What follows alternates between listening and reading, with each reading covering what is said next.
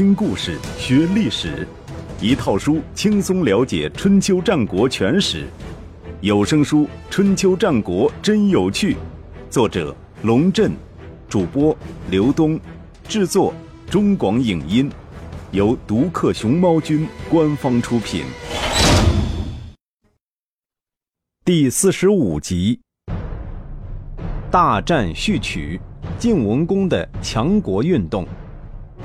周襄王受魏文公的委托，调解郑、魏、华三国之间的恩怨，不但没有取得预期效果，反而引发了一系列事变。最后的结果是晋文公敲诈去四座城池，王室的土地本来就所剩无几，地上的产出难以维持王室体面的生活。经过这么一闹腾，天子的日子就更难过了。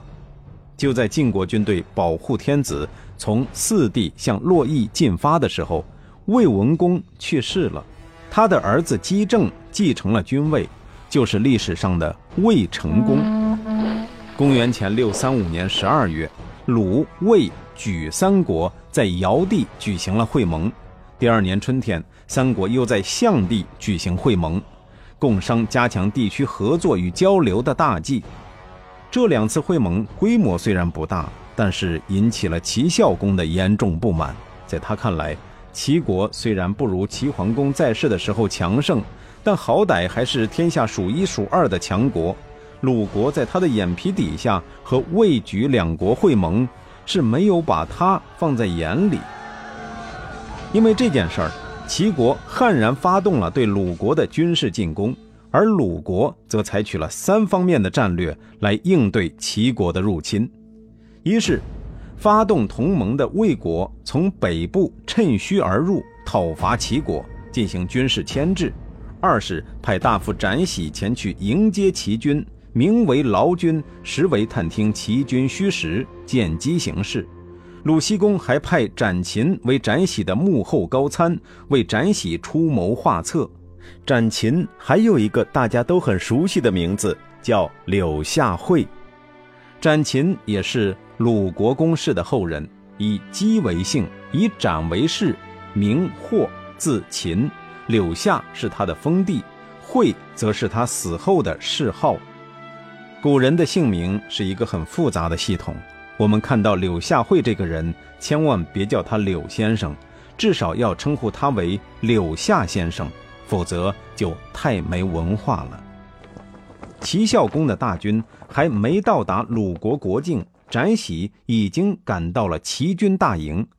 他把柳下惠教他的那套说辞搬出来，对齐孝公说：“敝国国君听说君侯您亲抬贵族，不嫌辱没自己的身份，来到区区敝地，特意派在下前来犒劳您手下诸位办事人员。”请注意，展喜不说犒劳齐孝公，而说犒劳他手下的办事人员，是非常谦卑有礼的外交辞令，表示说话的人不敢不自量力，逾越自己的身份，慰问尊者。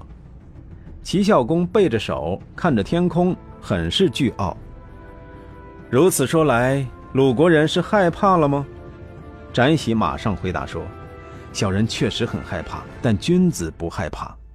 这话似曾相识，和当年吕生应对秦穆公如出一辙，有抄袭的嫌疑。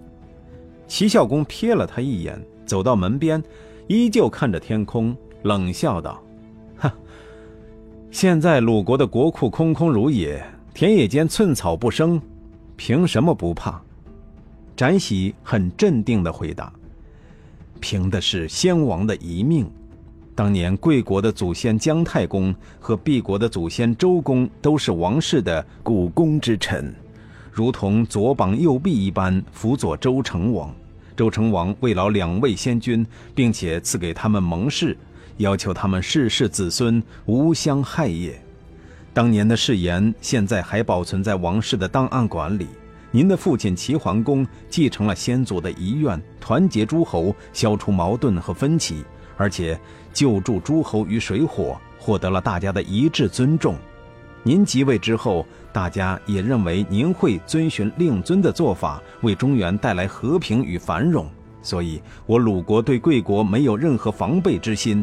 大伙都说齐侯怎么可能即位才九年就放弃自己的使命？如果这样，他哪有脸面对先君齐桓公呢？君子也是这么认为，所以一点也不害怕。翟喜这番话前半段振振有词，后半段简直就是哄小孩子，但是对齐孝公很有效。当时他的脸就红了，二话不说将部队撤回了国内。翟喜在齐军大营忽悠齐孝公的时候，鲁国对付齐国的第三个战略也在悄然实施。公子遂和臧文仲二人不远千里来到楚国，请求楚国出兵讨伐齐国。臧文仲对楚国令尹程德臣说：“当今天下唯有楚国最强，中原诸国均拜服在楚王的虎威之下，唯有齐国和宋国没有认清形势，不把楚国放在眼里。如果楚国派大军讨伐齐宋二国，鲁国愿意效犬马之劳。”说明一下。宋襄公死后，他的继任者宋成公委曲求全，主动以身试楚，亲赴郢都朝觐楚成王，两国建立了同盟关系。但是，随着晋文公的上台和崛起，宋成公看到了希望的曙光，立刻改换门庭，脱离楚国，投向晋国的怀抱。因此，臧文仲有此一说。巴西的一只蝴蝶扇动几下翅膀，有可能导致北美大陆的一场风暴。公子遂和臧文仲的楚国之行，则拉开了春秋时期第一场大规模争霸战争的序幕。将当时各国诸侯的综合实力做一个比较，可以将他们大致分为三个阵营：第一阵营，楚、齐、秦、晋四个大国；第二阵营。宋、鲁、郑、魏、陈、蔡等二流国家，第三阵营燕、曹、许、徐等数十个小国。第一阵营中，楚国无论从国土面积还是军事力量上，都遥遥领先于其他三国，而且将第二阵营中几乎所有国家都纳入自己的势力范围，或结成盟友，综合实力首屈一指，称霸的野心也最大。齐国自管仲与齐桓公事后，不修内政，不亲近邻，引起了国际社会的反感，甚至连一直与齐国保持良好关系的鲁国也受不了齐孝公的粗暴，主动与楚国接近，希望借楚国之力打击齐国。齐国的国际竞争力呈直线下降趋势。秦国偏安西北，秦穆公以仁德闻名，稳中求进。暂时没有问鼎中原之志。晋国虽然经历了骊姬之乱和晋惠公、晋怀公时期的动荡，但是在晋文公的领导下，上下团结一心，国内局势趋于稳定，社会经济得到发展，军事实力也有大幅度增强，而且通过帮助周襄王复国，扩大了国土，提高了声望，成为楚国最大的竞争对手。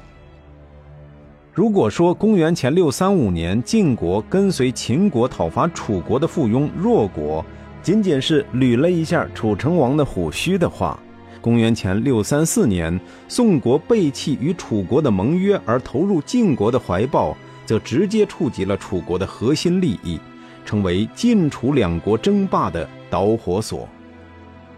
即使与齐桓公狭路相逢也当仁不让的楚成王。自然不能容忍宋成功对他的蔑视，他命令子文抓紧时间训练士卒，准备讨伐宋国。早在两年之前，子文就已经不再担任楚国的令尹，而是推荐在洪水之战中立下了赫赫战功的程德臣担任了这一职务，自己则以顾问的身份继续留在楚成王身边效力。子文这样做。显然是吸取了老对手管仲的教训。管仲辅佐齐桓公纵横天下，功高盖世，然而不注重对接班人的培养，直到临死前都没有给齐桓公推荐一个合适的接班人，导致齐国数十年的霸业后继无人，毁于一旦。子文不想齐国的历史在楚国重演，他不但早早选定程德臣为接班人，更主动退居二线，将自己的位置让给程德臣。这样一来，他既可以在幕后指导程德臣，发挥老同志传帮带的作用，又可以使程德臣提前进入情况，熟悉业务，减少犯错误的机会。楚国有子文这样的政治家，强大绝非偶然。现在，楚成王即将展开一场争夺天下的大战，他想到的第一人选还是子文，毕竟事关重大。交给程德臣去办还不太放心，权衡再三之后，他请子文亲自出马到魁地主持军训。对于楚成王的这一命令，子文内心是有想法的。他对楚成王说：“训练部队是令尹分内之事，应该由子玉，也就是程德臣来主持才对。现在把他这个老头子派去越俎代庖，恐怕大大不妥。”子玉有没有意见暂且不说，他这把老骨头能否训练好部队，实在是值得怀疑。楚成王说：“老将出马，一个顶俩，您就别撂挑子了，还是将任务派给子文。既然没办法推脱，子文只好悠哉悠哉地来到了魁地。军训的第一天，他命令士兵天刚亮就起床，到操场上集合，做早操，练队列，喊口号。”热热闹闹的搞了一个时辰，便到了吃早饭的时间。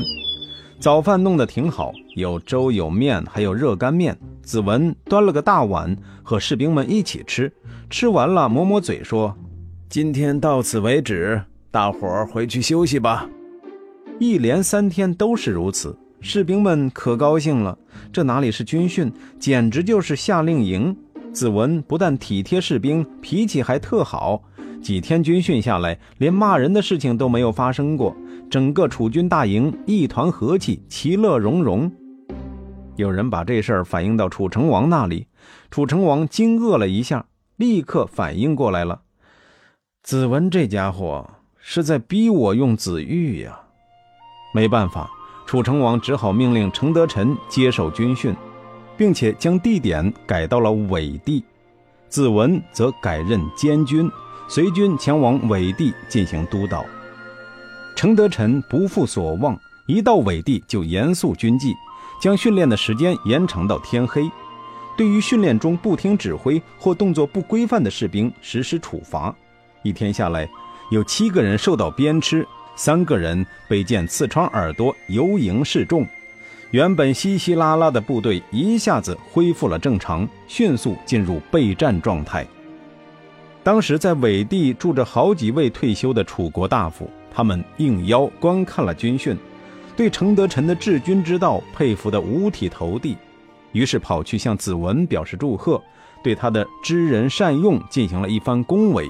子文很高兴，举行酒宴招待这些老头子和尾地的权贵，唯独有个叫韦甲的贵族小孩，不但姗姗来迟，还不说半句祝贺的话。子文不免觉得奇怪，于是问他：“各位叔叔伯伯均认为令尹有才能，是国家的福分，值得庆贺。你对此有何看法？”韦甲一副少年老成的样子，面无表情地说：“我不知道该祝贺什么。当年您将国政交给子玉，嘱咐他说要守护国家安定，但如果对内保持了安定，而对外遭到失败，您觉得？”这算是保国安民吗？子玉失败是您举荐的结果，用错了人而导致国家失败，有什么好祝贺的撒？子文愣了一下，说：“您凭什么认为子玉一定会失败呢？”韦甲直直地看着子文说：“子玉这个人性格刚猛而无礼，不适合治理国家。给他兵车超过三百乘，肯定有去无回。”如若不是等他出征回来，我再向您表示祝贺，应该也不算晚吧。子文若有所思，而几位老大夫连忙出来打圆场，说：“童言无忌，童言无忌。”童言无忌的韦甲后来生了一个很有名气的儿子，叫做孙叔敖。经过半年多的集训。公元前六四三年冬天，楚军在令尹程德臣、司马窦仪申的指挥下北上讨伐宋国，包围了民城。与此同时，另一支楚军部队开赴鲁国，帮助鲁国讨伐齐国，一举攻下古城。这一仗明明是楚国人的功劳，春秋却这样记载：鲁僖公以楚师伐齐，取谷。说成是鲁国人的功劳，左丘明还“此地无银三百两”的解释道：“虽然是借楚国的军队进行讨伐，但我方能够左右其行动，所以说是以楚师伐齐，占了便宜还卖乖的事儿，鲁国人也不是第一次做，在此不做任何评论。”前面说到，齐桓公有六位如夫人，给他生了六个儿子，除现任国君齐孝公外。另外五位公子一直都在觊觎齐国的君位。楚军攻下古城之后，派大将申叔侯镇守古城，并将五公子之一的公子雍接到古城，准备以公子雍的名义继续讨伐齐国。齐桓公还有另外七个儿子，都是如夫人之外的小妾所生，地位比五公子低。齐孝公上台后，将这些兄弟统统赶出国去。现在楚国人将他们找过来，并将他们都封为楚国大夫，要他们帮助楚国人攻打齐国。齐桓公如果泉下有知，看到自己的一群儿子帮着楚国人打齐国人，估计会再气死一次。造成这个尴尬的局面，自然与齐孝公为人暴力有关。但更主要的原因是，齐桓公和管仲没有找到合适的接班人，以致管仲事后三跪专权，而齐桓公事后五子争位，将好端端一个齐国搞得乱七八糟。第二年夏天，齐孝公在内外交困中死去，他的弟弟公子潘即位，也是历史上的齐昭公。虽然齐鲁双方处于交战状态。鲁国人却秉承周礼，派人参加了齐孝公的葬礼。当然，左丘明不会忘记又表扬一句“礼也”。顺便说一下，鲁国人对于礼的执着简直到了不可理喻的地步。这一年春天，齐国的国君齐桓公来到鲁国朝觐鲁僖公。杞国地处东夷聚居之地。不免沾染了夷人风俗，不自觉地用了夷人的礼仪。鲁僖公当场发作，不搭理启桓公。而春秋记载这件事儿，也主动将齐桓公的爵位下降了一级，称之为启子，以示对其使用夷人礼仪的惩罚。齐桓公因此记恨鲁僖公，不再承担对鲁国进贡的义务。而鲁僖公为了惩治启桓公的失礼。竟然在联楚伐齐这样大事未了的情况下，派兵入侵齐国，要与齐桓公论个曲直是非。看这架势，天塌下来也要先论个理字。这是题外话，在此不多做评价。齐孝公死后，楚国留下申叔侯在古城对齐国保持威逼之势，而将军事打击的重点集中到宋国。于这一年冬天，纠合了鲁、陈、蔡、郑、徐等几国军队，把宋国的都城商丘围得水泄不通。宋成公命公孙固前往晋国告急，请求晋国支援。至此，晋楚争霸战的导火索已经被点燃，晋国不可避免地被拉入到这场中原大战中来。当然，这样表述并不准确，确切地说。晋文公终于找到一个合适的切入点，得以实施其称霸天下的抱负了。为了这一天，晋文公已经做了很多准备工作。据《左传》记载，晋文公一回国，就把对人民的教育当作头等大事来抓，以教育为强国之本。齐桓公称霸诸侯，靠的是管仲做内政而记军令的速效药。楚成王独步天下，靠的是楚国人彪悍的性格和近于严酷的军纪。相比之下，晋文公走教育强国的路，虽然有利于长远，却很难在短期内发挥功效。晋国的全民教育搞了很多年，刚开始两年的时候，晋文公就迫不及待地想到国际舞台上一试身手，被胡衍劝住了。胡衍说：“现在还不到时候，人民还不懂得什么叫做义，没有安居乐业。等到晋文公帮助周天子复位后，积极发展国内的福利事业，晋国人民的幸福感大幅度提升，他又起了称霸之心。胡衍劝说道。”人民还不懂得什么叫做信，不能同心同德共谋大事，还是再等两年。先别笑晋文公猴急，考虑到他上台时已经六十二岁，有一万年太久，只争朝夕的想法，其实也很正常。不久之后，晋文公讨伐元城，向天下展示了自己诚实守信的优良品德，同时借题发挥，在国内开展了。做一个诚实守信的晋国人的大讨论，晋国人的诚信意识大大加强，连商人都不再欺骗消费者，成天将信用挂在嘴上。晋文公跑去问胡衍：“是骡子是马，这回可以拉出去溜溜了吧？”胡衍仍然摇头说：“人民还不知道什么叫做礼，不知道恭敬地服从上级的命令，火候未到，还要再等等。”于是，在晋国开展了大规模的搜礼活动。所谓“搜”，就是顺长少、明贵贱。搜礼活动的最直接目的是在晋国建立良好的社会秩序。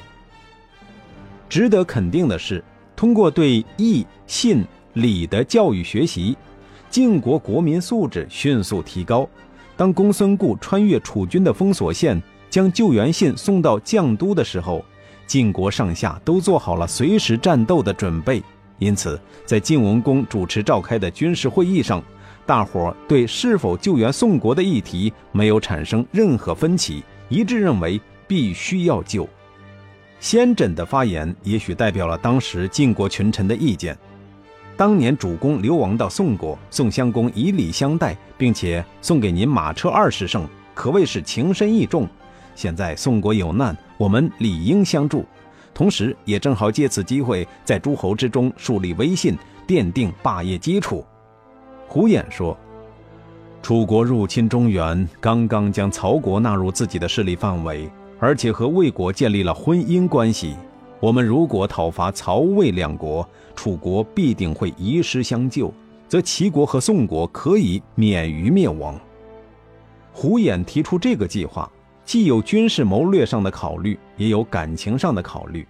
当年晋文公流亡列国，在魏国和曹国受到非礼的对待，趁此机会报复他们一下，快意恩仇，岂非人生一大乐事？晋文公急事慢做，统一了战略思想之后，又在贝卢举行了一次大搜。这次大搜是军事上的重大改革。将晋军原有的上下二军扩编为上中下三军。回顾晋国的军事改革历程，也就是晋国不断发展壮大的历程。公元前六七八年，晋武公完成取沃代晋，被天子授予建立一军的权利，说明当时晋国在王室的眼里还是一个小国。公元前六六一年，晋献公扩充军队，建立上下二军。晋军在实力上已经是大国，但在表面上还是维持了一个中等国家的军事编制。公元前六四五年，晋惠公被秦军俘虏，晋国群臣借此机会做周兵，扩大了兵员范围，大大增强了晋国的军事实力。而公元前六三三年，晋文公将部队扩编为三军，不仅仅是为了扩大部队规模。同时，也是宣告晋国向大国迈进的重大举措。三军部队中，中军的地位最高，上军次之，下军右次。因此，选择中军元帅成为军队人事变动的重点。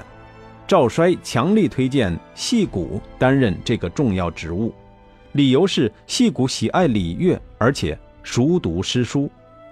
诗就是《诗经》，书则是《尚书》。在现代人看来，戏谷应该去当教育部长，而非中军元帅。在那个年代，军政文教均为一体，还没有政治家、教育家与军事家的区分。管仲和子文都是又当爹又当妈的全能型选手，在内主政，在外则主兵，经济、政治、文化、法律、军事、外交一把抓。在选拔人才的时候，德是最重要的依据。戏谷既然能胜任教育部长，也就能胜任中军元帅，当然还能胜任外交部长，甚至内政部长等职务。赵衰又进一步说，《诗经》和《尚书》乃是义的根源，礼乐教化是道德的准则。有了义和道德，就有了利益的根本。主公，您不妨试试用它。都说到这份上了，晋文公自然采纳了赵衰的建议，任命戏谷为中军元帅，戏真为中军副帅，任命胡毛为上军元帅，胡衍为上军副帅。任命赵衰为上卿，赵衰推辞说：“栾枝为人谨慎，先轸足智多谋，虚臣见多识广，我都比不上他们呐。”于是任命栾枝担任下军元帅，先轸为下军副帅，又任命荀林父为国军的戎车驾驶员，虎将魏抽则担任护卫。齐桓公称霸中原三十余年。带领各国诸侯数次与楚成王狭路相逢，但没有发生过一次战场上的正面冲突。主要原因还是忌惮楚国的军事实力，没有必胜的把握。现在天下形势大变，楚国不但比以前更强大，而且得到几乎所有二流国家的服从。晋文公在这个时候主动去找楚成王的麻烦，需要的不仅仅是勇气。更需要一点疯狂的气魄。